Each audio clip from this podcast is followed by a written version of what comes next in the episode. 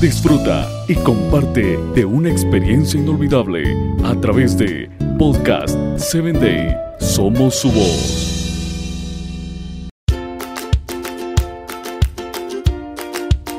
Hola, ¿qué tal? Yo soy Mofer Castro, te saludo desde la ciudad de Guasave, Sinaloa, México. El día de hoy tengo algo titulado Sin sangre no hay remisión. Y casi todo es purificado según la ley con sangre, y sin derramamiento de sangre no se hace remisión. Hebreos 9:22. Existen preguntas que el versículo de hoy responde. ¿Por qué tuvo que morir Jesús? ¿Qué sucedió en la cruz? Para entenderlo, necesitamos remontarnos al Edén. Dios había dicho al ser humano que si desobedecía, moriría. Adán y Eva desobedecieron y por lo tanto deberían morir. No solo ellos, todos nosotros. La Biblia afirma que todos pecamos, no hay justo ni siquiera uno y en consecuencia todos estamos condenados a la muerte. San Pablo declara que la paga del pecado es la muerte. No hay remisión de pecados sin derramamiento de sangre. El problema es que las personas no quieren morir,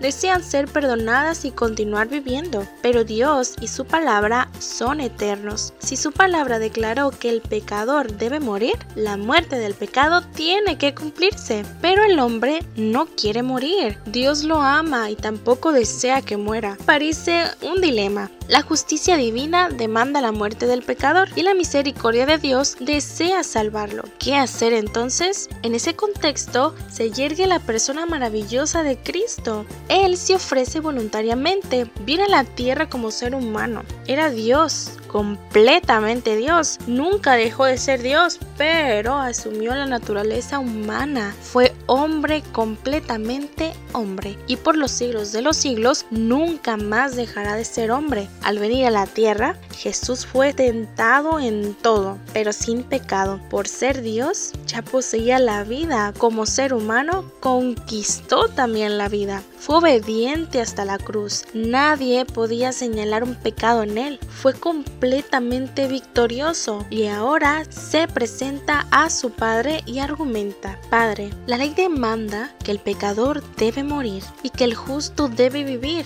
Yo fui a la tierra y viví una vida justa, por tanto, conquisté la vida. Ahora en tu palabra no hay nada que diga que no puede haber un intercambio. Entonces la muerte que el hombre merece, la quiero morir yo. Y la vida que yo conquisté como ser humano, se la quiero donar al hombre. Y eso fue lo que sucedió en la cruz del Calvario. El justo murió por los injustos. El santo entregó su vida por los pecadores. Y el hombre no tuvo que hacer nada, recibir por gracia sin pagar nada. Todo lo que tienes que hacer ahora es creer que Jesús te ofrece la vida y aceptarla porque casi todo es purificado según la ley con sangre y sin derramamiento de sangre no se hace remisión.